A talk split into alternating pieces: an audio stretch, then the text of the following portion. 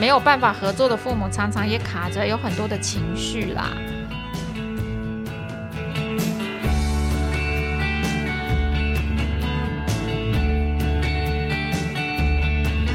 嗨，我们是华人共亲职，还有爸妈相谈室。我是阿中师，今天想先跟大家分享我前几天看到的新闻。高雄有一位单亲的爸爸，因为喜肾住院，那碍于疫情，他不让小孩去医院看他。那爸爸也担心姐姐弟俩啊，怕染疫嘛，所以就不要让他出门。可是呃，小孩子没有办法处理自己吃的问题，竟然有三天没吃饭，只有喝水。那我看到这个新闻，我很错愕啊，我觉得嗯，这个应该就是没有做好共亲值才会发生的问题吧。那。欢迎今天我们的心理师凯丽老师。大家好，我是凯丽。凯丽老师，那针对这样子的新闻啊，这样的问题，那我想要听一下专业的心理师有什么样的看法。就像你刚说的，呃，这个案例应该是没有共亲值。那看起来是因为在这个新闻底下就有留言说，那生母呢？那生母应该也有照顾的责任啊。如果这个爸爸要去住院，那他应该可以把孩子托给生母。所以显然不晓得什么原因，他们也许离婚以后，双方就没有一个互动。那我们要说的是，为什么推广共亲子？那共亲子就是共同分担亲子责任，即使离婚以后，那就会让。你的照顾资源不会说离婚以后，就像新闻说单亲。那我们在推广的概念是离婚不单亲，因为双亲都在，只是没有住在一起，所以这个照顾资源真的很重要。那也因为疫情而凸显了这样子的一个问题。对，也是因为疫情哦，可以让我们更了解到共亲值的重要性啦。这样子，那。嗯，还有另外一个也是新闻吧，好像是这这几天看到的，就是在苗栗了。那有一位单亲父亲，呃，这个比较夸张一点点，他因为他的小孩不乖啊，他就把他小孩用铁链锁住，哎，哇，这个很恐怖，好险呐！这个小孩有打电话给妈妈，那妈妈也赶快，呃，好像是坐火车吧，赶快去救他什么的，就是这个事情也才没有酿成更大的一个问题。那。这个新闻，凯丽老师，这个很恐怖哎，这个他怎么办啊？这小孩一定有很大的阴影吧？没错，但我我看到这个案例比上一个有一个差别是，这个孩子他有生母的电话，所以显然其实呃他跟生母还是有一个持续的联系，所以他第一时间是打给妈妈。那所以，呃，新闻上看起来，妈妈接到电话也非常的讶异。所以这个新闻底下也提到说，那爸爸其实在管教上可能其实过当了，这样子也会评估一下爸爸在管教这个部分是不是有有一些疏失，这样子孩子后续的照顾安排要怎么做。所以跟上一个案例不太一样，是同样他们都提到单亲爸爸。我觉得这疫情这样刚好凸显，真的很凸显这个照顾的资源够不够这样。所以这个单亲的爸爸，然后一个是孩子跟学校老师求救，诶，你他想到的资源是学校。那这个孩子他很好，他其实妈妈就及时能够过来，呃，协助他解除这个困境。所以我们一直在说，离婚以后他还是你的猪队友或神队友，不管他过去在婚姻中，或者是你们两个的关系怎么样啦，他永远就是孩子一个很重要的照顾资源。嗯，反正不管是呃神队友还是猪队友了，他都是一个队友。那如果哈，你把这个队友呢，呃，一昧的往外推，或者是呃，不让他去跟你去分担这个问题的话，那其实对自己来说是很辛苦的啦。你一个人带一个小孩，你没有办法去约会，对不对？啊，是。所以你看，如果把孩子交给那个对方去，你要照顾，呃，交给对方照顾，然后你就可以去做你自己想做的事情，多好。有些时候，我们看到父母很坚持，他觉得孩子唯有在他身边才是才是对的。所以，其实我们在婚姻中，我们都知道照顾孩子是一件非常辛苦的事情。那父母他们常常在离婚以后，他们就觉得没有监护权，那这就不是我的孩子。那我们有一集，我们不是请李华生律师来说吗？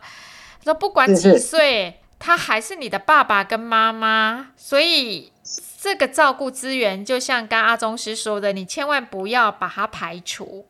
那那个排除可能是因为你自己个人的，也许还是有一些情绪啊，然后你还没有还没有过啊，所以你你不想跟对方有一些往来，那我觉得很可惜，就是你自己的负担也会过重，那孩子也失去另外一边的亲情，就少了一半的爱了啦。是，然后这两个新闻让我想到。之前我看到很多的新闻里面提到了离婚以后，那父母自己的感情跟生活状态也呈现蛮不稳定的，可能就有换了不同的男朋友。那我有一次看到一个新闻，比较糟糕的是，妈妈的有一任男友其实虐待了这个孩子，那这个孩子不是真的假的？对啊，这个孩子不是他的亲生孩子。我看那新闻是用用热水烫孩子的脚，这样。哦，最近其实看到很多儿虐的新闻，我觉得其实都非常非常的，其实不忍心这样。那如果是离异的这样子的妈妈或爸爸，那他们的新的伴侣虐待孩子，我都会在想。如果生父生母有持续接孩子来进行会面，会不会让原本照顾的这一方他比较会有一个警惕或谨慎啊？因为如果这一方接孩子，他会看到孩子身上有一些伤，那可能他就可以做一些介入跟协助的部分。所以离异以后怎么分担亲子责任，我觉得这很重要，这也可以做到儿童保护。对，没错，我听完。凯丽老师分享这个案例，我觉得虐待儿童确实听到，我应该不管是谁听到都有那个恻隐之心吧，听到都很难过吧。所以如果想要就是让这类事情少发生啊，麻烦各位父母一定要有共亲子观念，这样子，那我们的小孩啊，你的小孩就不会发生这么恐怖的事情了啦，对不对？啊，是，所以那个在婚姻中或离婚以后，对方就是你重要的照顾资源，除非他自己放弃啦，除非他人消失。我们有有一些是自己人就消失了嘛。哦，直接对他完全不想顾小孩那一种，对不对？对，那有时候你就没有办法，你就必须一个人承担，我花斗笠的度丢啊。对，这个这个是没办法的状态啦。如果今天你的另一半哦不是直接消失的，那他还还在。还让你可以看得到他的话，那还是希望你们为了小孩把这个共亲值去做好这样子。有些听众朋友哦会问我说：“你做这个华人共亲子的这个这个嗯，算是推广啊？”他觉得很乌托邦了，不可能有人可以做到。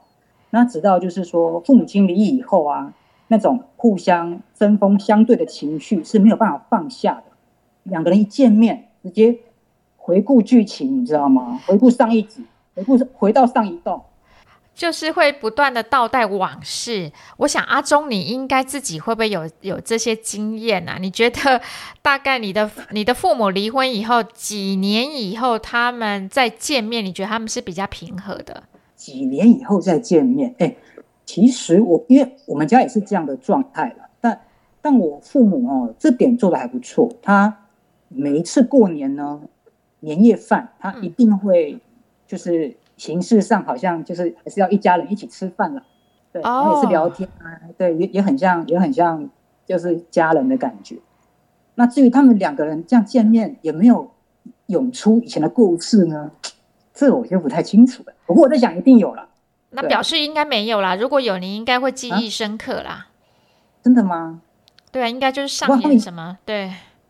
眼神偷偷暧昧什么的，搞不好是另外一种故事。所以你这个过年吃年夜饭一直持续到现在吗？你说哦，四个人吃饭，对，四个人吃饭哦，这个哦，对，这个前面几年都很正常哦，但前两年忽然就停了。哦，是发生什么事了？是有人有春天了吗？也没有，两个都异性缘很差哦，可是很怪，就忽然间两个就哦，我今今年我不要去这样，就然后就没去嘞。啊，其实没关系啦，你们两个也都大了，都三四十岁了嘛，对不对？都可以不要来，克制对啊，少来也好，不然麻烦。啊？怎么说呢？？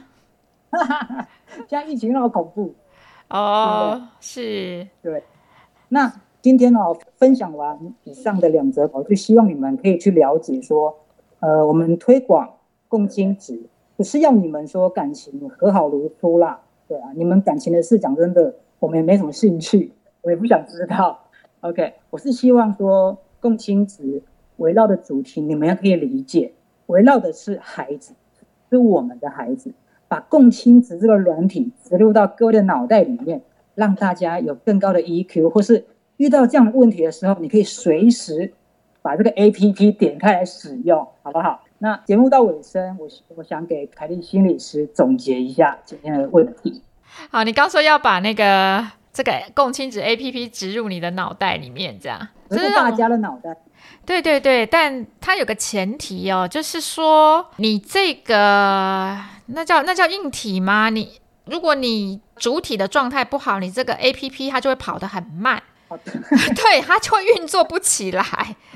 所以这些 我懂，它那个记忆体没有那么多啦，会卡住。对，所以你自己先要清一清、清理一下。哦，把自己的一些坏情绪先倒掉，然后你再植入这个 APP。对对对，所以这句话真的很有帮助。对，所以我们一直在讲一些啊，好像你你必须要去调整。我我觉得这些都是很多的，你你常说我劝世嘛，哈，很多光芒嘛，对，就大家可能话听一听就过了，那没有办法合作的父母，常常也卡着有很多的情绪啦。很多过不去的东西啦，就像你刚刚说的，倒一倒，清一清，这个 A P P 才能跑得快，才能启动。好，那谢谢今天我们的心理师凯莉。那还有爸妈相谈室，今天就下课啦。各位听众朋友，如果有什么问题，可以在 FB 搜寻华人共亲子留言告诉我们。今天谢谢各位听众朋友，感谢。谢谢。